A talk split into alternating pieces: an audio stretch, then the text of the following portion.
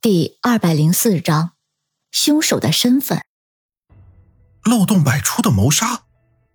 安然一脸惊讶的看着云峰，云峰笑了笑，反问道：“首先，你们警方为什么断定祁连城是自杀？”安然想了想：“我们警方一直跟踪他，可以确认他是一个人进房间，而且失火的时候，我们警方冲进来，发现房间里面没有其他人。”所以初步怀疑是自杀了，难道？安然说到这里，突然想到了什么，微微一愣。难道凶手本来就藏在屋里？云峰却摇了摇头。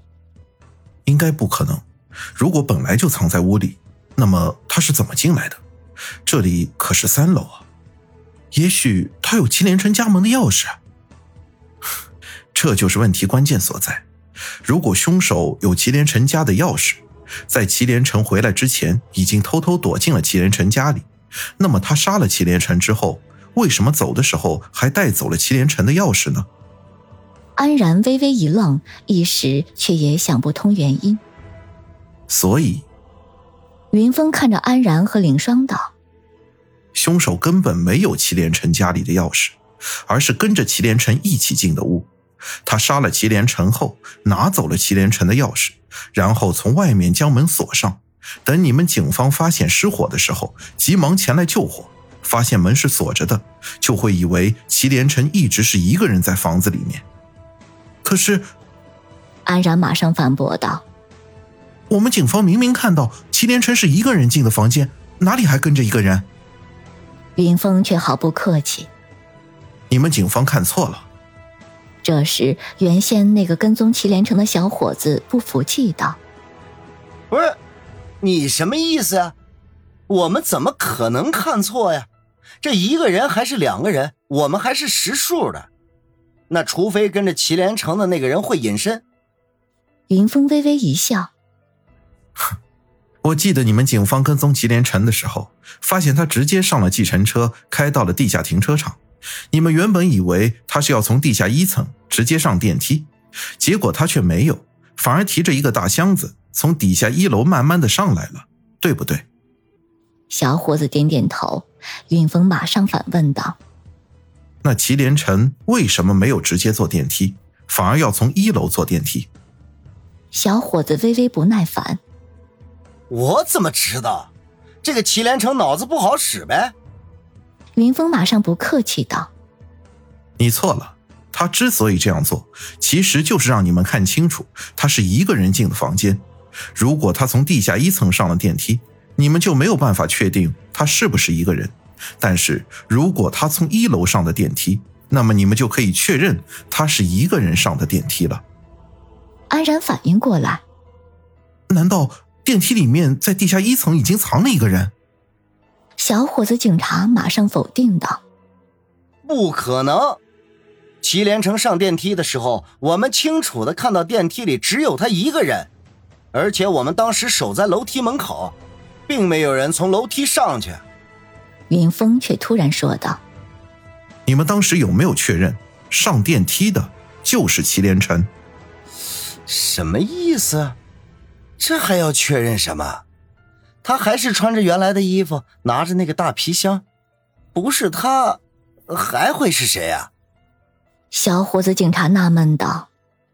云峰指了指祁连城的尸体，他当时穿的就是这套衣服吗？小伙子警察看了看，点了点头。哎，对对对，就是这件。云峰指着祁连城的尸体和那个扣错的纽扣，你看。他的外套西服扣错了一个纽扣，他穿着这套衣服在医院上了一天班，居然自己都没有发现，而别人也没有提醒，这怎么可能？嗯，那是什么原因？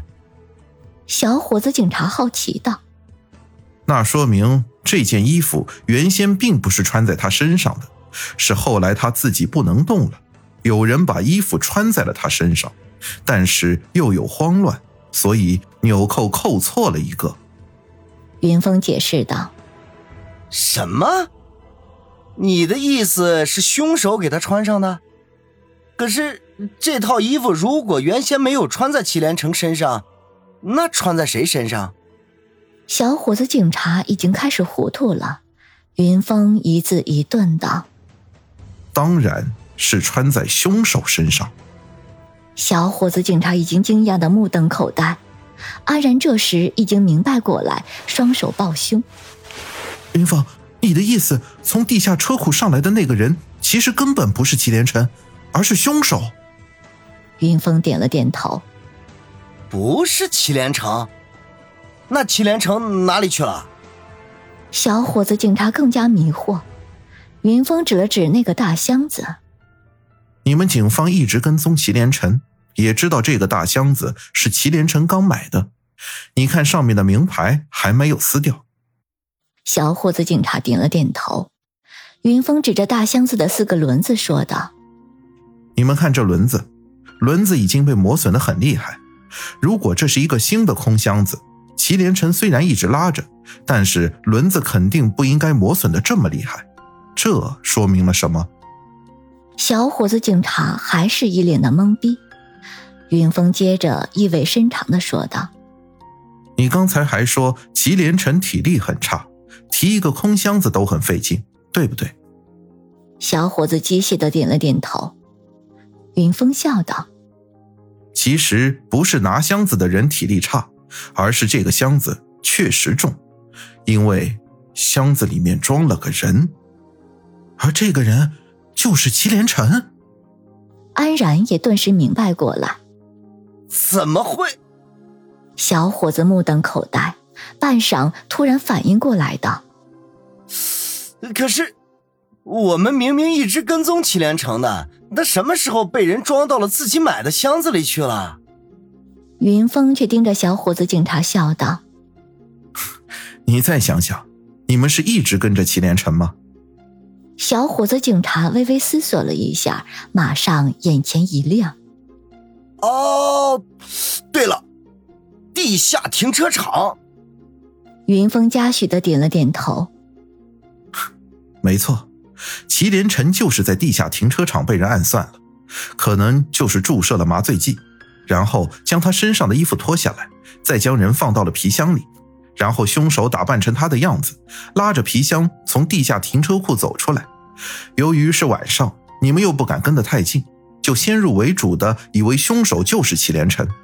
凶手把祁连城拉到屋里之后，再迅速脱掉自己的衣服给祁连城穿上，随后就开始布置案发现场。